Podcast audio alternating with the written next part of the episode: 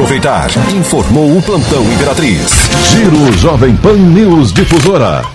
As principais notícias de Rio do Sul. Alto Vale e Santa Catarina. Conteúdo inteligente é aqui. Jovem Pan. Jovem Pan News Difusora. A rede da informação. Jovem ZYJ 779. Jovem Pan. Radiodifusora Alto Vale Limitada. 620 kHz. Esta é a Jovem Pan News, Rio do Sul. A rede da informação. Rede Jovem Pan News.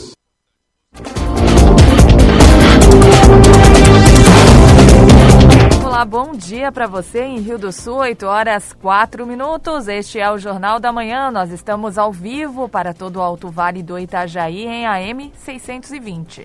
Hoje é quarta-feira, dia 16 de junho de 2021. Você confere no Jornal da Manhã de hoje: obras de pontes na Valada São Paulo, em Rio do Sul, devem ser finalizadas até junho. Até julho. Três mortes por Covid-19 são informadas nas últimas horas por cidades da região. Homem foge a pé após assaltar lotérica em Atalanta. Um investimento de cerca de um milhão e meio obras de iluminação e balizamento noturno do aeroporto de Londres estão quase concluídas. Unidade apresenta curso de turismo para prefeitos da região da Cebola. Eleição suplementar de Petrolândia custou 67 mil reais à Justiça Eleitoral. Rio do Sul passa a ter programa Família Acolhedora. E ainda mais de um milhão de reais devem ser repassados para manutenção de rodovias estaduais da região. Está no ar o Jornal da Manhã, na Jovem Pan News Difusora, rede da informação. Na Jovem Pan News Difusora, direto da redação. 8 e 5, neste momento vamos à redação. Cristiane Faustino tem as primeiras informações dos setores de trânsito e polícia. Olá, Cris, muito bom dia. Bom dia, Kelly. Bom dia para o nosso ouvinte. Ontem, por volta de nove da manhã, no centro de Atalanta, uma lotérica foi assaltada. Um homem jovem, de pele morena, usando casaco e calça de cores escuras, invadiu o estabelecimento e anunciou o assalto. Ele mantinha uma das mãos no bolso, ameaçando que sacaria uma arma caso não fosse entregue o dinheiro. Ele saiu caminhando com uma quantia não declarada. O crime foi registrado pelas câmeras de segurança e a polícia continua colhendo informações na tentativa de localizar o autor. Na tarde desta terça-feira, 13h30, os bombeiros voluntários de Vitor Meirelles foram acionados para atendimento de um acidente de trânsito com motocicleta na localidade Serra da Abelha 1, no interior do município. Um homem de 26 anos com escoriações e corte no braço foi encaminhado ao Hospital Valdomiro Colaute para avaliação médica. E 11 da noite, na rua José Paulino Klazen, no bairro Faxinal Vila Nova, em Ituporanga, houve um registro de violência doméstica. Segundo o relato das vítimas, um homem foi até a residência bastante alterado e agrediu e ameaçou várias pessoas. Ele pegou uma marreta para matar, para tentar matar outro homem, mas a filha dele tentou intervir.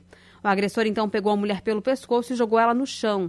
Este homem ainda desferiu um tapa no rosto de uma senhora que estava no local e também tentou, tentou evitar as agressões. Além disso, ele ameaçou a ex-companheira e e provocou danos. O acusado fugiu ao avistar a chegada da viatura da Polícia Militar. Foram feitas buscas, mas ele não foi localizado. Com informações dos órgãos de segurança pública, direto da redação, Cristiane Faustino. Jornalismo com responsabilidade. Informações direto da redação. Obrigada, Cris, pelas suas informações em Rio do Sul, 8 horas e 7 minutos. A Associação dos Municípios do Alto Vale do Itajaí, a AMAV, continua discutindo o projeto Recuperar com o governo do estado. A presidente, Giovana Gessner, detalha que mais de um milhão de reais devem ser repassados para que a entidade possa investir no cuidado das estradas da região. Ela destaca que uma reunião com o DEINFRA estabeleceu quais serviços devem ser feitos pela entidade e quais serão executados pelo Estado. Vamos ouvir. Nós conseguimos agora somente aditivar um, um, processo que é do ano passado, mas que é de grande valia. Só que nós vamos fazer por etapas, em conversação com o DEINFRA, que esteve aqui na MAVE, que nós estivemos conversando. Então, dessa parte do recuperar, no primeiro momento, nós ficamos com as roçadas de todas as SCs, porque a gente está vendo que o mato está tomando conta, está invadindo já as SCs. E também nós conseguimos das ruas não pavimentadas, que é um trecho entre Rio do Oeste e Ataió, entre Atalanta e Tuporanga, e nós temos mais algumas outras situações. Que sempre os municípios vinham mantendo essas SCs, mas agora, através do projeto Recuperar, como é 1 milhão e 18 mil reais, a gente vai conseguir somente as roçadas e também cuidar dessas avenidas, dessas SCs que não são pavimentadas. Na questão do tapa-buraco, que a gente também passa por aqui, vê principalmente aqui do trecho de Aurora, de Tuporanga, que está mais danificado, enfim, todas as SCs estão precisando do tapa-buraco. Como o DEINFRA está com recurso, o DEINFRA pegou essa parte do tapa-buraco e também da sinalização. Nós temos uma previsão de que foi feito já alguma coisa até na Polícia Rodoviária, aqui do trecho de, Aurora, e nós temos também que está vindo, que é outra licitação, que vai estar fazendo de Tuporanga até a, a Polícia Rodoviária. Então é para começar amanhã ou depois de amanhã fazer esses tapa-buracos através do DEINFRA, é só uma informação que nós temos, né? E do segundo convênio, que é o que também a gente está na expectativa, estamos na tratativa para que a gente consiga realizar. Então, até dia 30 de junho, é, esse 1 milhão e 18 mil é para estar na conta. E depois, nós, num segundo momento, agora em julho, a gente vai tratar do segundo projeto Recuperar, do novo processo do projeto Recuperar. Que daí a gente vai estar tentando é, continuar com a sinalização, com o tapa-buraco e com todas as outras funções, porque a gente pediu um, um processo, um valor maior, até mesmo para a gente ter a manutenção do engenheiro, de todos trabalhando em cima desse projeto. Mas nós queremos é, novamente é, fazer o novo projeto do Recuperar.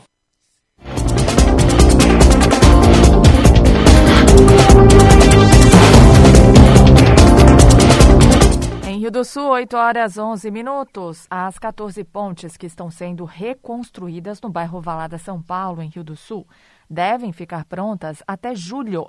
As estruturas foram danificadas pela enxurrada ocorrida em dezembro de 2020. O diretor da Defesa Civil, Renato Abreu, conta que serão investidos 745 mil reais com recurso vindo da Secretaria Nacional de Defesa Civil. Quem for na Valada São Paulo vê que está, estão acontecendo, algumas obras já estão praticamente concluídas, que são recapeamento asfáltico, né, recuperação da, das áreas de asfalto que foram deterioradas pelo evento. Elas estão fazendo agora a parte de, de sarjetas e posteriormente a pintura dessas vias, então isso está praticamente acabado. A limpeza do rio, que foi a, a desobstrução do Ribeirão, foi feito já está desde o início, né, desde que aconteceu o evento e já está concluída. É, o que está ainda em andamento e tem a probabilidade de é, terminar nesse mês ou início do mês que vem são as pontes, são 11 pontes de madeira e três pontes de concreto que estão em plena execução da obra. Né? Essas pontes de madeira elas são todas com cabeceira é, no estilo gabião, então tem algumas já prontas, concluídas e outras ainda estão em, em, andamento e outras ainda irão iniciar. Então a previsão é que mês que vem, acredito eu, se não houver nenhuma, nenhum contratempo, mais tardar essas pontes estejam todas concluídas. As pontes de concreto, a estrutura, né, o, a parte é, de, do, do palanque é, está, é, já está pronta nas empresas e a estrutura também de cabeceira estão, serão feitas no local. 8 horas 12 minutos. 12 graus é a temperatura neste momento, tempo nublado em Rio do Sul. Na Jovem Pan News Difusora. A previsão do tempo com o meteorologista Leandro Puchalski. Bom dia, bom dia para todos os nossos ouvintes aqui da Jovem Pan News Difusora. Uma quarta-feira com um domínio de massa de ar frio, pessoal. Fora esta questão, também um dia com muita nebulosidade. Um sol que vinha predominando até então perde espaço e essa quarta-feira tem o predomínio das nuvens. Não que o sol não possa aparecer no decorrer do dia de hoje, mas apenas em algumas aberturas que as nuvens que predominam possam permitir. Um dia com isso, com temperaturas baixas. A gente tem tido, claro, noites, manhãs frias, né? Mas as tardes até então estavam mais agradáveis, justamente pela presença do sol. Hoje as tardes vão ter, a tarde vai ter temperatura baixa, né? Não passa muito aí de 16 para 18 graus, aonde sobe mais é pouca coisa para um período da tarde dá uma cara de inverno para essa quarta-feira. Não muito diferente por decorrer dessa quinta, muita nebulosidade na quinta, na sexta, no sábado, condição de céu bastante encoberto, de novo na quinta, um ou outro momento de abertura de sol até pode, mas pouca coisa, e a nebulosidade predominando junto com a aproximação dessa massa de ar frio também vai manter a quinta-feira gelada com temperaturas baixas, 16, 18 graus, não passa disso. A máxima da tarde da quinta-feira, também dando uma cara de inverno para essa segunda parte da semana. Com as informações do tempo, Leandro Puchalski. A previsão do tempo, ética e profissional. Aqui na Jovem Pan News Difusora. Em Rio do Sul, 8 horas 14 minutos.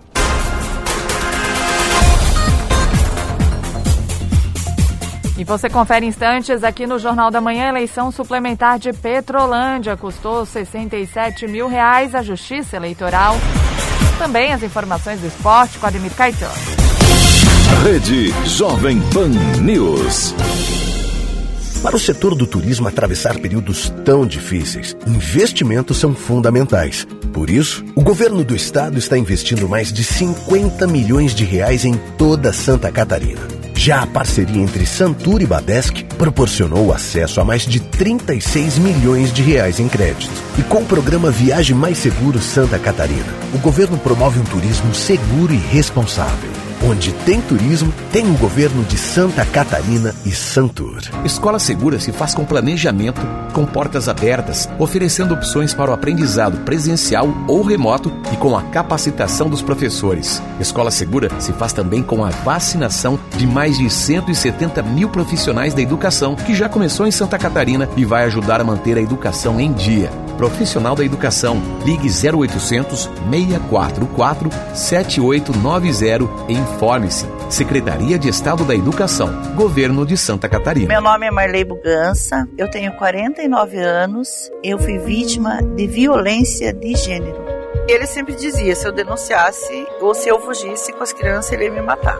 Agora, Santa Catarina tem uma rede de suporte para auxiliar na construção de ações e políticas públicas de enfrentamento à violência de gênero. Observatório da Violência contra a Mulher Santa Catarina. Qualquer tipo de violência, emocional, física, o que for, denuncie. No Dia dos Namorados, você pode ganhar um amor pra vida toda no Pancadão de Prêmios, um Volkswagen Nivus. Eu estou apaixonado, Botini, e não é sonho, é uma pancada de prêmios de verdade. Tem BMW X1, isso mesmo, uma BMW X1, Volkswagen Virtus e muito, muito mais. São 61 prêmios por semana e é muito barato, só 66 centavos por dia. Acesse agora pancadão.com.br e faça sua inscrição. A Jovem Pan está com você em todos os lugares e em todos os momentos. Ao longo do dia, nossos repórteres não deixam escapar nada. O petróleo cru de origem venezuelana. Novo incêndio florestal fez com que milhares. Tudo passa pelo microfone da Pan. No começo da tarde, a equipe de esportes da Jovem Pan entra em campo com você. E o Palmeiras segue. Amigos da Jovem Pan. Para analisar os lances polêmicos. Em casa, pela fase atual que E discutir à vontade. Mas é óbvio que o problema é bem maior do Os que principais assuntos. A notícia de última hora. Passa pelo microfone da Jovem Pan. Viu só? A Jovem Pan está com você o tempo todo, em som e imagem. Acesse jovempan.com.br. Baixe o aplicativo da Pan e se inscreva nos nossos canais no YouTube. Rede Jovem Pan News. Estamos de volta em Rio do Sul, 8 horas 18 minutos. Com a presença de observadores internacionais, a eleição suplementar de Petrolândia, realizada no último domingo, custou quatro vezes mais que uma eleição geral, com a proporção de habitantes do município. Após resultado, no domingo, eleito Irone Duarte será diplomado e empossado nos dias 1 e 2 de julho. Os valores, segundo o secretário de Administração e Orçamento do Tribunal Regional Eleitoral de Santa Catarina, Eduardo Cardoso, são relacionados à operação logística da eleição, incluindo o pagamento de cerca de 40 servidores, alimentação e condução. Esses custos eles se referem à, à operação logística das eleições, né, as principais despesas são relativas à alimentação do, dos mesários convocados é, da comunidade, que são em torno de 44 pessoas, mais alguns colaboradores que nós chamamos de delegados de prédio, pessoas que apoiaram na totalização. Também no, no transporte das urnas, na entrega e nos locais de votação na véspera da eleição e na coleta. Também das, das despesas com a realização dos plantões, trabalho é, além do, do horário de expediente, assim como nos dias não úteis, como nos feriados de finais de semana. Essas despesas são as mais representativas. Né? Além disso, tem o deslocamento de de pessoal do, da sede do TRE aqui em Florianópolis para prestar apoio na, no suporte à, à votação, na, na questão da, do funcionamento das urnas e também na, na totalização dos resultados no final. A eleição suplementar é proporcional a cada município, mas chega a custar quatro vezes mais do que uma eleição geral. O secretário explica a diferença. A eleição suplementar, ela tem, claro, o custo é diretamente proporcional ao porte do município, né, ao número de eleitores e ao número de urnas, é, e ela tem uma característica de ter um custo proporcional maior do que a eleição geral, porque muitos custos de uma eleição é, que é feita em todo o estado ao mesmo tempo é, são diluídos, né? É, e, e, e uma eleição que é feita de forma localizada, de qualquer maneira, ela, ela exige a presença é, do, do, suporte do tribunal de maneira centralizada, quase como se fosse eleição geral. Então, em, em proporção, ela acaba sendo, é, em relação ao número de eleitores, quatro vezes mais cara do que uma eleição é, que é feita na, na data correta é, simultaneamente em todos os municípios. Né? Que é, o custo é, ficou em R$ 12,90 por eleitor aproximadamente. Né? e numa eleição é, feita simultaneamente no estado inteiro, esse custo seria de 3,50 mais ou menos. Os valores agora serão encaminhados à Advocacia Geral da União para cobrança judicial, conforme acordo de cooperação técnica firmado entre o Tribunal Superior Eleitoral e a AGU. No ano de 2018, o, o TSE firmou um acordo de cooperação técnica com a AGU com o objetivo de, de recuperar esses ativos, né, essa despesa que, que é uma despesa não prevista, porque ela foge do calendário comum, e desde então, é, à medida que são realizadas as eleições suplementares, é, nós encaminhamos, após a efetivação de todas as despesas, a, a, a comprovação dessas despesas para a Advocacia Geral da União, que ingressa com uma ação é, judicial visando a recuperação desse valor para os cofres públicos, no caso.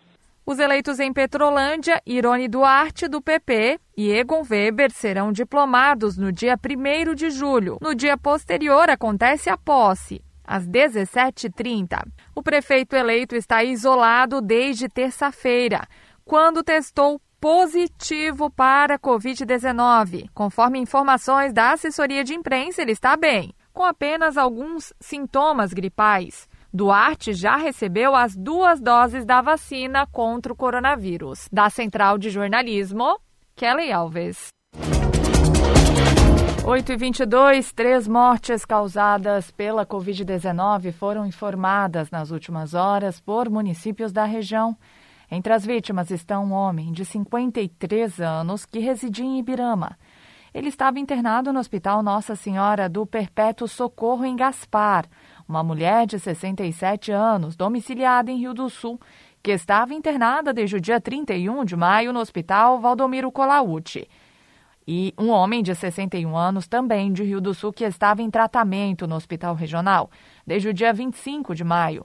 Com isso, sobe para 496 o número de mortes provocadas pela doença na região desde o início da pandemia. De acordo com dados do levantamento colaborativo na região, 1.235 pacientes estão com a contaminação ativa e 86 pessoas internadas pela piora da saúde. Nas últimas horas, entre os municípios que compõem a MAVE, 6.037 moradores foram vacinados contra o coronavírus. Até agora, 87.560 tomaram a primeira dose da vacina e 32.841 concluíram a imunização. Ontem foi lançado em Rio do Sul o programa Família Acolhedora. Entidades, forças de segurança e a administração municipal se reuniram para estimular a guarda provisória de crianças e adolescentes que estão sob medida protetiva. Desde terça-feira, a cidade de Rio do Sul passou a contar com o serviço de família acolhedora. A iniciativa é uma forma de oferecer condições de convívio e socialização até que haja definição judicial se o acolhido será reinserido à família biológica ou se será encaminhado para a adoção definitiva. O serviço de família acolhedora é parte integrante da política nacional de assistência social. A psicóloga Camila Sumariva fala da importância do programa. O serviço em família acolhedora ele é importante porque a gente pensa na criança como um ser único, né? Então, ele dentro de uma família, ele pode ser trabalhado na sua individualidade, ele pode ter o amor e o afeto dentro de uma casa no, no abrigo a gente vê um coletivo, né? E na família a gente vê ele como uma pessoa singular, parte daquela família, podendo ter o afeto, toda assistência voltada para ele, para o seu desenvolvimento pessoal. A gente tem um cronograma que a gente pretende iniciar o acolhimento em setembro desse ano. O serviço foi aprovado em um projeto de lei. As pessoas atendidas geralmente estão envolvidas num ambiente em que ocorreu violência, negligência, abuso, risco à integridade física ou emocional. Antes de iniciar o acolhimento, os interessados passam por uma seleção e capacitação.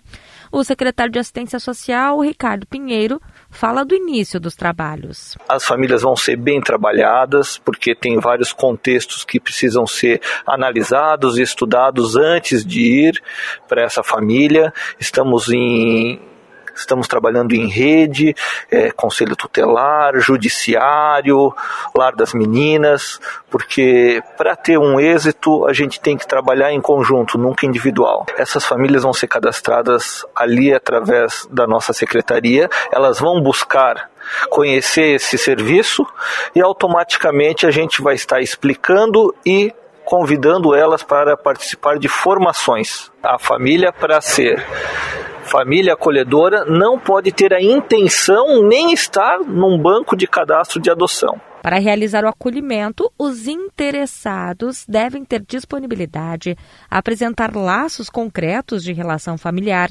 não ter familiares envolvidos com dependência química, terem aptidão para lidar com crianças ou adolescentes, capacidade de lidar com separação, flexibilidade e estabilidade emocional com colaboração de Almir Marques, da Central de Jornalismo, Lene Junsec. 8 e 26 os prefeitos da região da Cebola se reuniram durante esta semana com a equipe técnica da Unidade para planejar o desenvolvimento turístico desses municípios. A instituição de ensino apresentou aos gestores o curso superior Tecnólogo em Turismo, que vai acontecer na modalidade de educação à distância com algumas aulas de disciplinas específicas de maneira presencial no campus de Tuporanga. A inauguração do Santuário de Nossa Senhora de Lourdes e do Louvor está prevista para ocorrer no dia 11 de fevereiro de 2022. Com isso, a região da Cebola tem menos de um ano para preparar o atendimento de turistas que esse empreendimento deve atrair. Na lista das necessidades estão a ampliação da estrutura hoteleira e alimentícia, além da criação de rotas turísticas para movimentar a economia, mantendo os visitantes em circulação na região. O assunto foi tema de um encontro organizado pela administração de Tuporanga e a Unidave e reuniu prefeitos e representantes dos departamentos que respondem pelo turismo dos municípios de Tuporanga, Imbuia, Leoberto Leal, Alfredo Wagner, Bom Retiro, Chapadão do Lajeado, Atalanta, Presidente Nereu, Vidal Ramos, Aurora e Agrolândia. O prefeito de Tuporanga, Gervásio Maciel, avalia que o momento que a região vive é histórico e é preciso que todos os municípios busquem o desenvolvimento, valorizando a agricultura e os potenciais que a região possui. É muito importante dizer que nós estamos desenvolvendo um projeto, né, de preparar a nossa gente para receber os turistas em Tuporanga para fazer a grande visitação em Ituporanga e, por que não dizer, na região da Cebola, na região do Alto Vale. Já fizemos uma boa reunião com os empresários de Ituporanga para se prepararem para este momento. Já municípios pequenos com o secretário de turismo trabalhando em cima do turismo. A reunião serviu também para o lançamento oficial do curso superior em tecnologia de turismo. A graduação, que está com matrículas abertas, deve formar em dois anos turismólogos capazes de atuar no mercado de trabalho e também auxiliar os municípios na organização do setor dentro das gestões municipais. Para o prefeito Gervásio Maciel, é necessário que todas as cidades da região saibam aproveitar esse momento para desenvolver os municípios. Inclusive o prefeito se candidatando para se inscrever como futuro aluno, né, do curso de turismo aqui que a, a Unidade nesta hora muito importante, histórica, eu diria, né, se prepara a, a nossa gente para ter em dois anos as pessoas formadas em turismo, com tecnologia, com competência, com condições de fazer projetos, seja para o poder público desenvolver, seja para os empresários, seja para o trabalhador, porque nós temos que criar essa situação entre empregado, trabalhador e poder público para que possamos estar preparados para buscar emprego, buscar riqueza e, acima de tudo, satisfação de trazer o turista para cá, de termos entretenimentos e fazer com que a nossa agricultura também possa participar, produzindo e ganhando dinheiro. Da mesma forma como o nosso comércio, seja de qual for a cidade, as pousadas, os hotéis, nós vamos ganhar em tudo. E vamos ter mais receita no município Agora, cada município deve fazer o mapeamento da estrutura existente nas cidades e ampliar o cadastramento desses locais no Cadastur, formalizando e legalizando estes prestadores de serviços junto ao Ministério do Turismo. Da Central de Jornalismo, Kelly Alves. Os principais campeonatos. As disputas esportivas, os destaques do Alto Vale, aqui na Jovem Pan News Difusora. Esporte.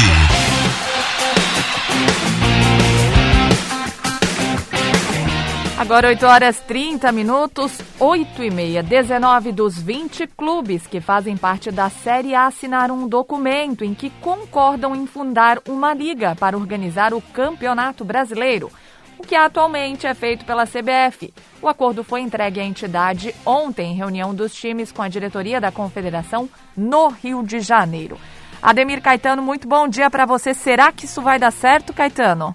Bom dia, bom dia, Kellen, aos nossos ouvintes. Estamos chegando com as informações. Já tentaram, né, uma vez, não aqui no Brasil, mas fora, fundar uma liga eh, dos campeões e não deu em nada, né?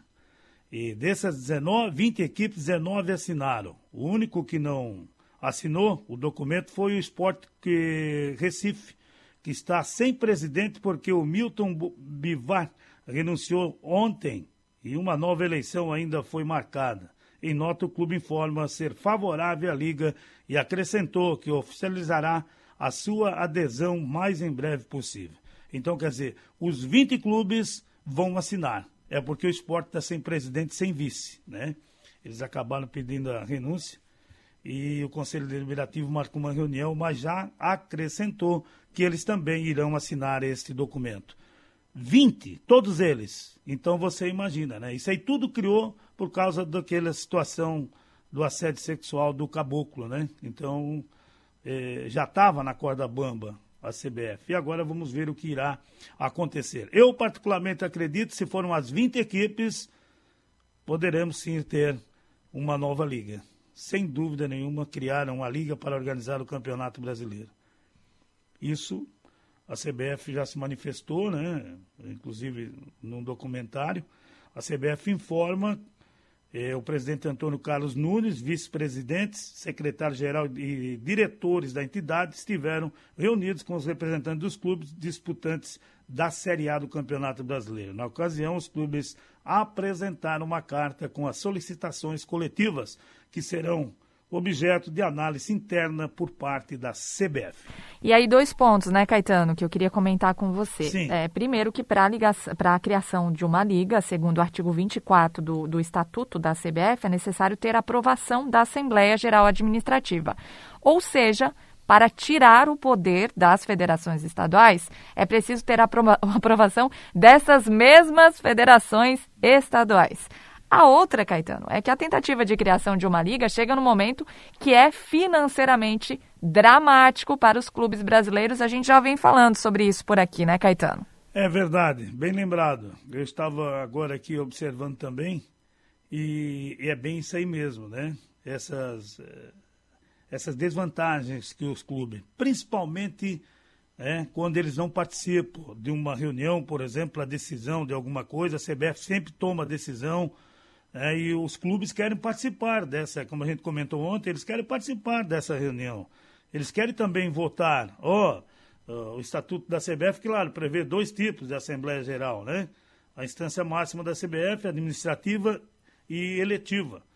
E a Assembleia Geral Administrativa, que torna decisões como é, destruir o presidente, né? E, e votar as pretensões de contas da entidade. Eh, dela só participam as 27 federações estaduais de futebol. Isso que você acabou de falar há pouco. Então a gente fica na será que as federações vão acatar? Pois é, rapaz. É, é, é, uma regra bem difícil, né? É bem difícil. Agora, lhe falei ali das, das dívidas, né? Que, que chega num momento financeiramente dramático aí para os clubes brasileiros. Eu estava lendo outro dia num desses sites aqui da, da imprensa nacional que somando os 20 clubes que disputaram a Série A em 2020, os quatro que subiram este ano para a Série A e também o Cruzeiro, o endividamento total das equipes chega a 10,83 bilhões, Caetano. Pois é. bilhões. Agora você imagina. E as receitas são de 4,67 bilhões, menos Exato. da metade. Exatamente. E você vê que a gente, a gente percebe aí é, esses campeonatos, é claro que, que, algumas federações não vão querer, né? Mas eu acharia que deveriam, todas elas.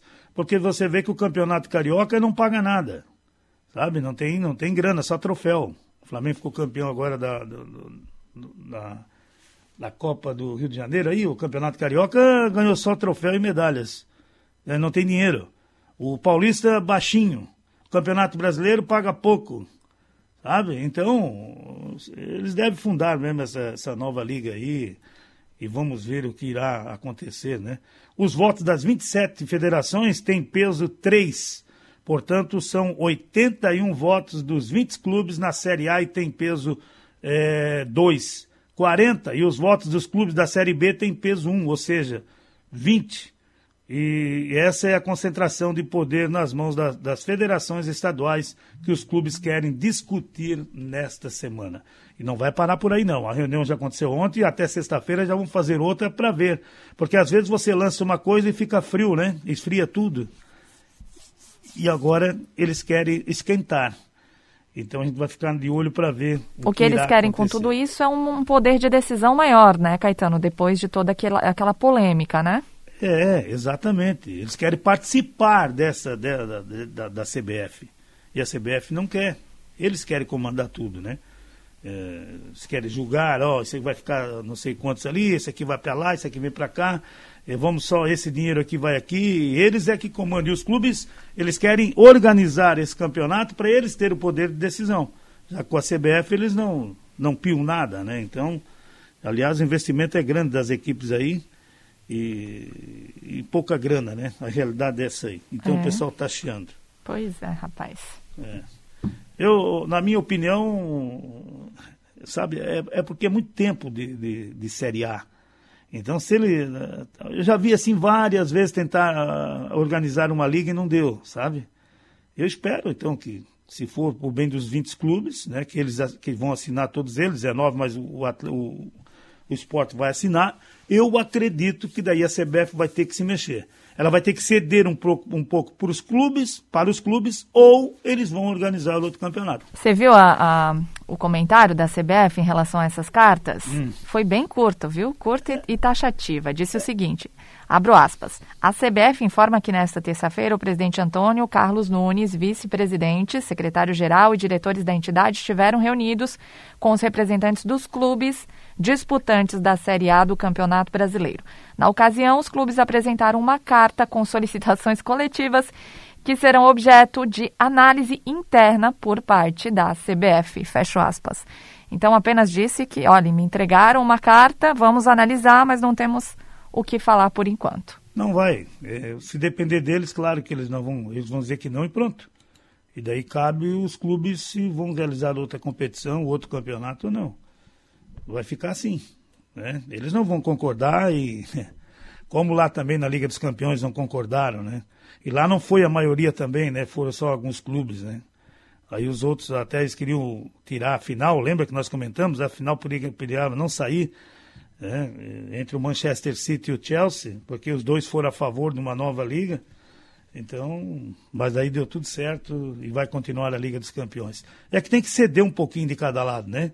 Não é só colocar ordem e ficar assim. Dá uma aliviada também, os clubes também estão precisando. Então vamos aguardar para ver o que irá acontecer. É, 20 clubes, 19 mais 20, poderemos dizer que já assinaram, porque o, o conselho, os conselheiros do, do esporte sério que vão assinar também. Vamos aguardar para ver o resultado. Né? Se eu fosse dar uma opinião hoje, os 20 clubes têm força? Tem. A CBF está com problemas há vários, uh, uh, há muito tempo? Está.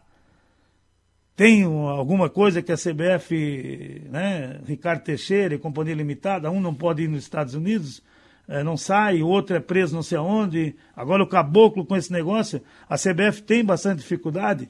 Tem. Não financeira. E desvio, sim, tem bastante. Então a gente vai aguardar, Kelly, vai ver o que irá é, acontecer. Até porque cada um tem o seu desfecho, né, Caetano? É, exato. E cada um vai querer defender o seu, né? É. O caboclo não está tentando defender o dele até hoje? Exatamente. Só partimos só por isso aí. Pronto. Vamos lá, hoje tem Copa do Brasil, tem o jogo da volta no Maracanã, 21 e 30 tem Flamengo e Curitiba. O Flamengo joga pelo empate porque venceu o jogo de ida por 1 a 0. Campeonato Paranaense, um jogo da semifinal já aconteceu, Londrina um operário do Paraná 0, o jogo, o segundo jogo da volta só no dia 6 de julho às 4 da tarde. Mas nós já teremos aquele jogo aguardado das quartas de final. O jogo da volta acontece hoje, lá na Arena da Baixada, 15 e 20, Atlético Paranaense e Paraná. O jogo de ida, o Atlético venceu por 2 a 0, pode até perder por um gol. Hoje tem Campeonato Brasileiro da Série A, a sua quarta rodada. São Paulo e Chapecoense no Morumbi, 19 horas, no Beira Rio no mesmo horário, Internacional e Atlético Mineiro. Às 20h30, o Corinthians recebe o Bragantino, lá na Arena. Juventude e Palmeiras no Alfredo Jacone às 21h30. No Castelão, amanhã, 16 horas, Ceará e Bahia. No mesmo horário, no Independência, América Mineiro e Cuiabá. Às 19 Fluminense e Santos no Maracanã. Na Ilha do Retiro, no mesmo horário, Esporte e Grêmio. E às 19 Atlético Goianense Fortaleza. Atlético Paranaense e Flamengo. Este jogo foi adiado, já que o Flamengo joga agora na Copa do Brasil hoje. Campeonato Brasileiro da Série B teve início ontem a quarta rodada. O CSA empatou com o Guarani em 1 a 1, o Náutico 2 Vila Nova 0, Confiança e Brasil de Pelotas 1 a 1 e o Goiás venceu o CRB por 1 a 0.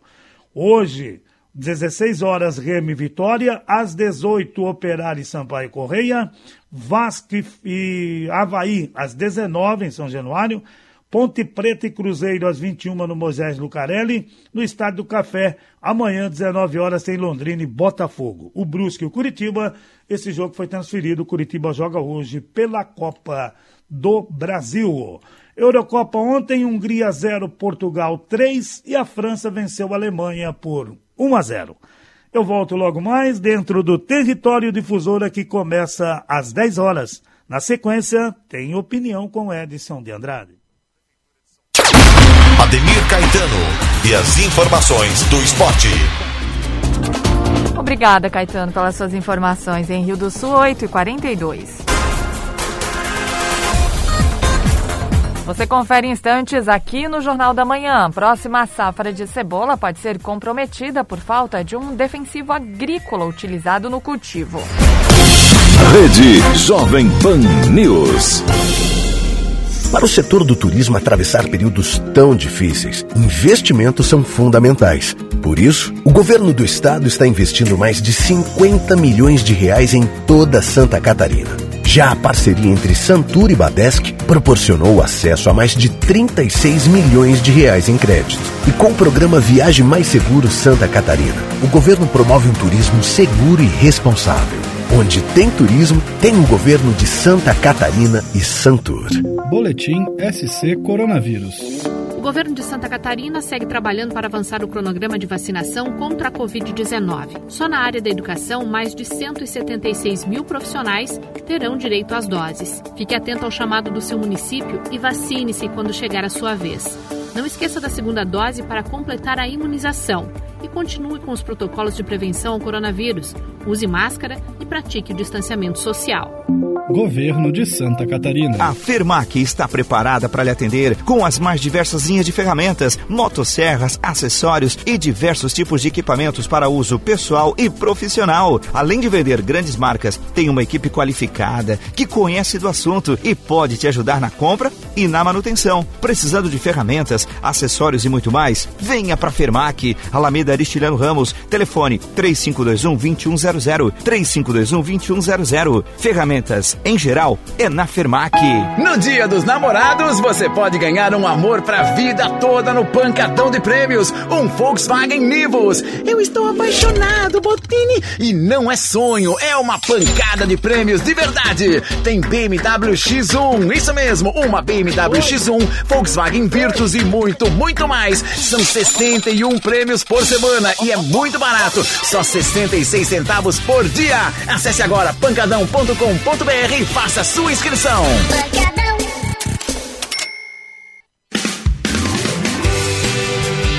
Bazar do Vavá, há 60 anos com você. Lança super promoções. Chaleira de vidro 750ml com coador para chá. Velmix por R$19,90. Garrafa térmica Mora 1 litro, R$19,90. Nosso WhatsApp, matriz 984470017, 984470017, filial 3521-1880, 3521-1880. Bazar do Vavá, duas lojas no centro Rio do Sul. Rede Jovem Pan News. Opinião sem medo. A verdade como princípio. A responsabilidade como dever. Acompanhe agora o jornalista Edson de Andrade. Amigos, bom dia. Tudo bem? Tudo bem, tudo possivelmente bem. O resultado destas eleições que foram realizadas em Israel é, foi um resultado que levou a uma coalizão opositora frágil e que acertou as condições para tirar do poder o Benjamin Netanyahu. É, ele estava há 12 anos no cargo de premier de Israel. Ele conhecia absolutamente tudo sobre as forças é, que são detentoras dos acordos e dos desacordos que ocorrem em relação à faixa de Gaza, em relação aos grupos terroristas do Hamas e outros grupos, dos curdos, dos que são inimigos do Iraque, são amigos de eh, todas as forças de guerra da Síria. Eh, enfim, Benjamin Netanyahu, ele era uma pessoa que tinha condições para governar o país e levá-lo a um pronto entendimento, quem sabe com as forças de oposição com os grupos terroristas. Ele foi derrotado por poucos votos. O acordo de partidos antagônicos precisa ser referendado pelo parlamento.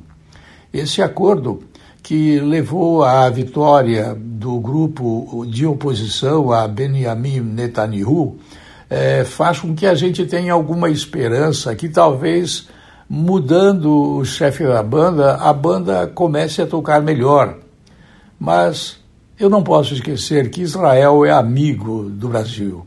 Israel tem um poder muito grande com o trabalho de inteligência que tem nos ajudado intensamente a nós e aos Estados Unidos, mesmo nos momentos mais difíceis de todos os momentos já passados, quer no governo de Donald Trump, quer agora na passagem para eh, Joe Biden, e quer no momento em que Bolsonaro passa quando eh, a camarilha dos deputados e dos senadores que são opostos à prisão dos bandidos em segunda instância, é, está fazendo um barulho doido numa CPI inoportuna que só tem agitado e não tem resolvido os problemas das pessoas que morrem como boi que vai para o matadouro no frigorífico.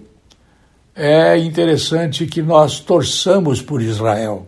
Israel merece a nossa confiança. Nós temos esperanças que Israel haja com todas as forças que tem, com a inteligência do seu poderoso Mossad, contra os bandidos que estão na CPI do Senado da República e que têm medo da polícia porque podem ser presos, mas está havendo dúvidas se governadores vão de fato é, depor ou não. Parece que sim no momento e parece que não no outro momento. Todos estamos esperando que os governadores e prefeitos eles sejam também convocados para explicarem onde colocaram o dinheiro roubado mandado pelo Ministério da Economia do governo Jair Bolsonaro. Eu volto logo mais.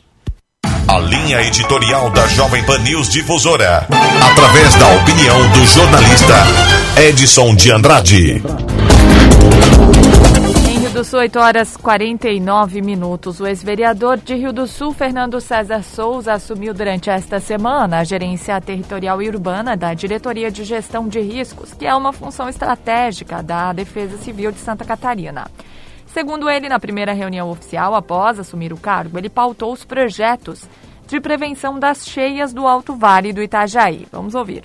Me sinto muito honrado pelo convite feito pelo deputado Jerry Comper, pelo secretário de Defesa Civil do Estado, Davi Buzarello, com o aval do governador Carlos Moisés. Essa gerência está dentro da diretoria de gestão de riscos, onde é feito os projetos de prevenção de desastres. É, por isso é tão importante ter um representante de Rio do Sul e do Alto Vale do Itajaí para que esses projetos de prevenção das cheias saiam do papel e sejam executados com prioridade. Sabemos que há uma demanda grande em todo o estado, mas como morador do Alto Vale e por já ter presenciado inúmeras cheias, tenho a obrigação de representar a nossa região. Tive a primeira conversa por telefone com o secretário Davi, que já demonstrou uma sensibilidade muito grande pelos projetos de prevenção das cheias no Alto Vale. Estou à disposição de todos os prefeitos, vereadores e da população de Rio do Sul e do Alto Vale sempre que for preciso, como já acontecia quando era vereador aqui na cidade de Rio do Sul.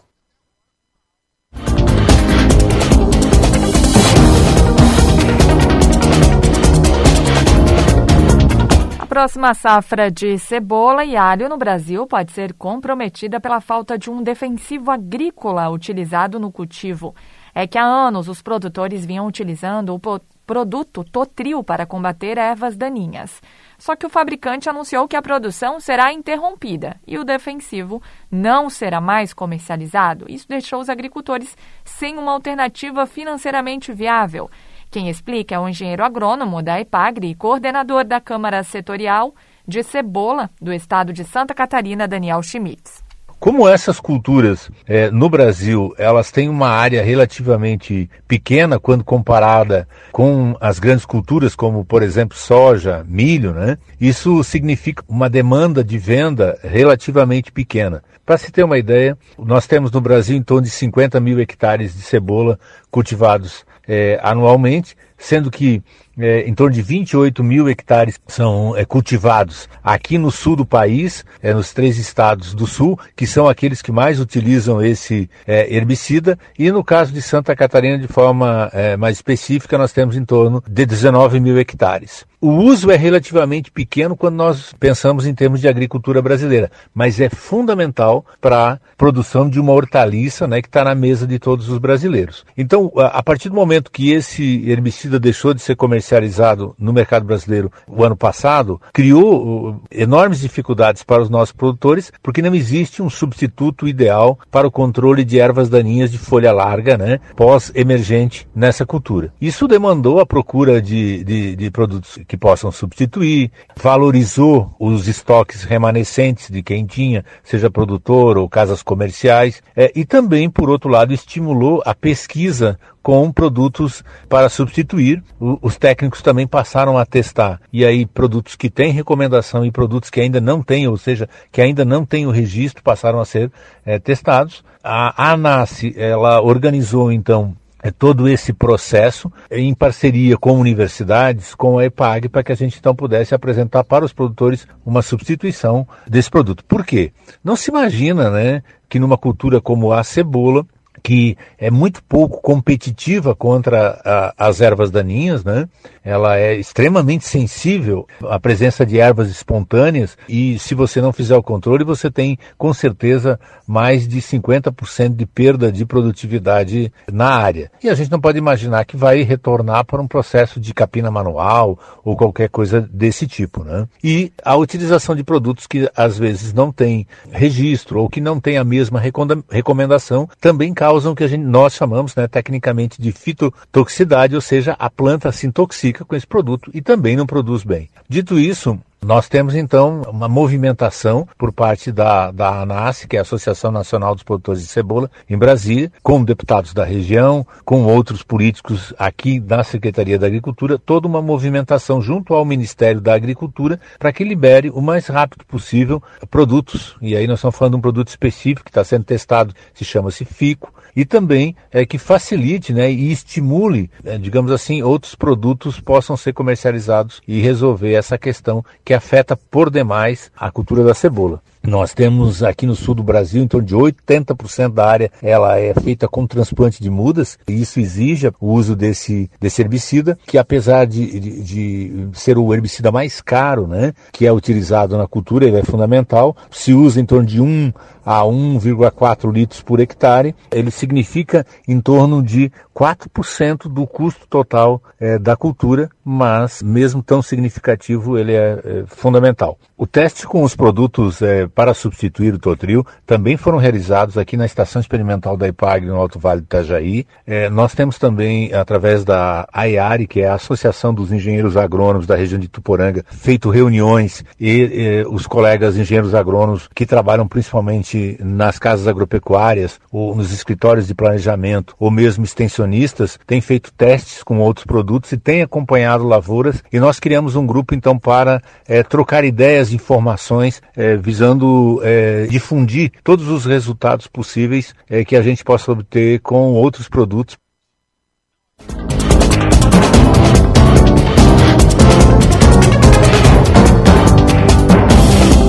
Oito cinquenta por falar em agricultura, lideranças do agronegócio catarinense alertam para a decisão judicial que coloca em risco a agricultura e pecuária no estado. Uma decisão do juiz da Sexta Vara de Florianópolis, atendendo uma ação civil pública movida pelos Ministérios Públicos Federal e Estadual, determinou que o IMA, Instituto do Meio Ambiente, e o IBAMA no Estado apliquem integralmente a legislação protetiva da Mata Atlântica em áreas que forem de Mata Atlântica. Em áreas do bioma não devem ser aplicadas regras do novo Código Florestal Brasileiro. Apenas 13% do território brasileiro tem Mata Atlântica. No entanto, a decisão impacta todo o estado de Santa Catarina, que tem o seu território 100% inserido no bioma da Mata Atlântica. Lideranças do agronegócio catarinense emitiram comunicado alertando para as consequências da decisão que, segundo entidades como FAESC, FETAESC, OSESC e FECOAGRO, inviabiliza a agricultura e pecuária em Santa Catarina. O presidente da FETAESC, José Walter Dresch, destaca que as propriedades catarinenses se adequaram para cumprir as obrigações legais previstas no Código Florestal Brasileiro e que a decisão de agora traz insegurança jurídica e problemas para a produção agropecuária no Estado. Esta decisão traz um prejuízo tremendo para inúmeras, milhares de propriedades no estado de Santa Catarina que se inviabilizam. Então nós queríamos conclamar para todas as pessoas que estão nos ouvindo nesse momento para que nos ajudem a convencer as autoridades, a fazer com que elas entendam a importância que tem de nós continuarmos respeitando o Código Ambiental brasileiro, o que causa uma tremenda confusão se nós tivermos, a partir desse momento, que deixarmos de obedecer aquilo que nós fizemos a partir de 2008. A Procuradoria-Geral do Estado já apresentou um pedido de suspensão de sentença. Para a PGE, a decisão judicial interfere diretamente nas atividades do Instituto do Meio Ambiente, em especial no licenciamento, na fiscalização e na regulação do CAR, o Cadastro Ambiental Rural colocando em xeque todo o trabalho realizado pelo IMA desde 2013, com a homologação de centenas de cadastros ambientais rurais e o licenciamento de mais de duas mil atividades com base no Código Florestal Brasileiro. O assessor jurídico da FAESC, a Federação da Agricultura do Estado, Clemerson Pedroso, alerta que a sentença em vigor proíbe a homologação do CAR pelo IMA e que o cadastro é exigido para obter financiamentos que muitos agricultores procuram agora no limiar da próxima safra. Existe inclusive uma determinação do Conselho Monetário Nacional que o produtor, para poder acessar linhas de crédito para viabilizar a sua produção, deve ter seu CAR homologado e são milhares de carros que ainda não foram homologados e a decisão da Justiça Federal determina que o Instituto do Meio Ambiente não observe o Código Florestal, instituto esse que o carro foi baseado, mas sim observe decreto de 1990, né, o que inviabiliza inclusive a operacionalização pelo IMA, não há recursos para verificar o que existia lá em 1990, né? E não é isso que diz o Código Florestal, o marco temporal é 2008, ou seja, o produtor rural que não tiver seu cadastro cadastro ambiental homologado, não poderá ter acesso a financiamento, isso na entrada de um novo ciclo produtivo. O produtor rural ficará certamente alijado de grande parte de sua produção, o que afetará sobremaneira a economia de todo o estado de Santa Catarina, com impactos sociais de grande monta. Recentemente, o estado do Paraná obteve no Superior Tribunal de Justiça decisão favorável que sustou os efeitos de decisão liminar que impunha ao Estado vizinho os mesmos efeitos da sentença proferida agora aqui no Estado. De Florianópolis, da Rede de Notícias Acaerte, Patrícia Gomes. Muito bem, assim encerramos o Jornal da Manhã da Jovem Pan News Difusora. Apresentação Kelly Alves, produção central de jornalismo do Grupo de Comunicação Difusora. Direção executiva Humberto Wolff de Andrade, diretor-geral e jornalista responsável Edson de Andrade. Uma excelente quarta-feira para você. Eu volto amanhã. Não esqueça, às 10 horas tem mais programação local no território difusora. ZYJ 779. Rádio Difusora Alto Vale